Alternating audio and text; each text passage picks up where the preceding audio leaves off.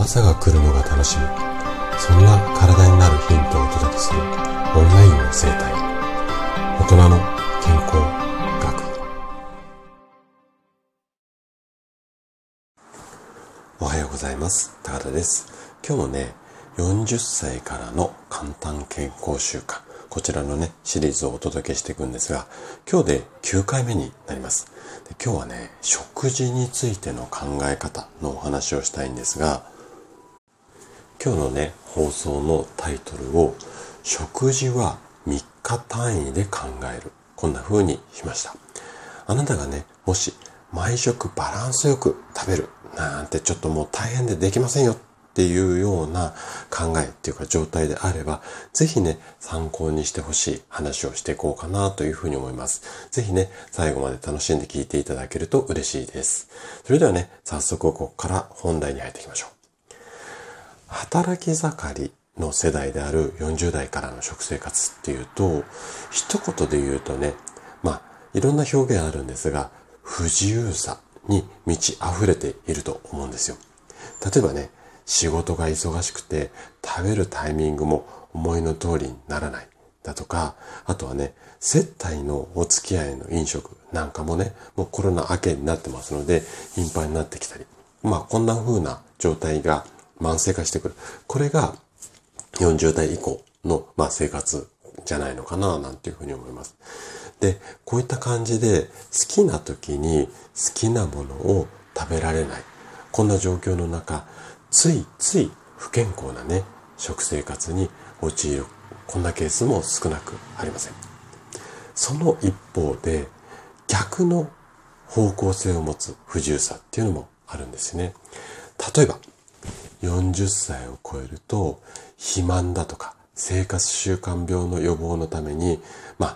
あ、ああしろ、こうしろ。例えばね、糖質はダメ、脂質もダメ、塩分もダメ、野菜は1日山盛りこれぐらい、ボールに1杯分食べなさい、みたいな感じで、まあ、お医者さんとか健康診断で、ああだこうだ言われて、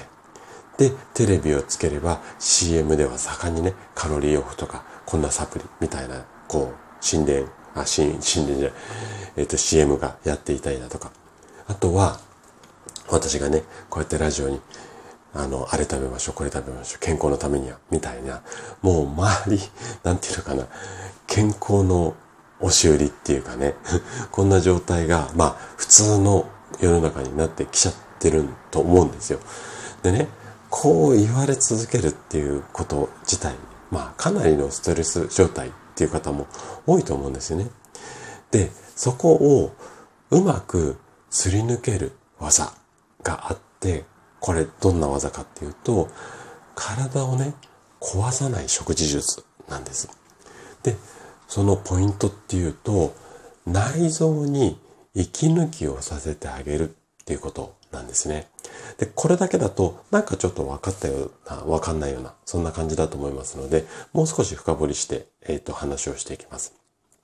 で、40歳以降になるとね、内臓が弱ってきて、消化力だったりとか、あとは吸収力。ここがもうどなたでもだんだんと落ちてきます。なので、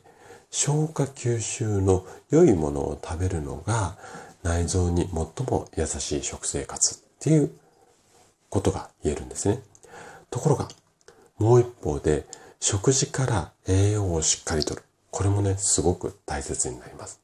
で、ここで困るのが、この内臓に優しい栄養をしっかりとろう。ここのね、まあ、行ったり来たりっていうか、両方がうまくバランスよく一致しないところなんですよ。で、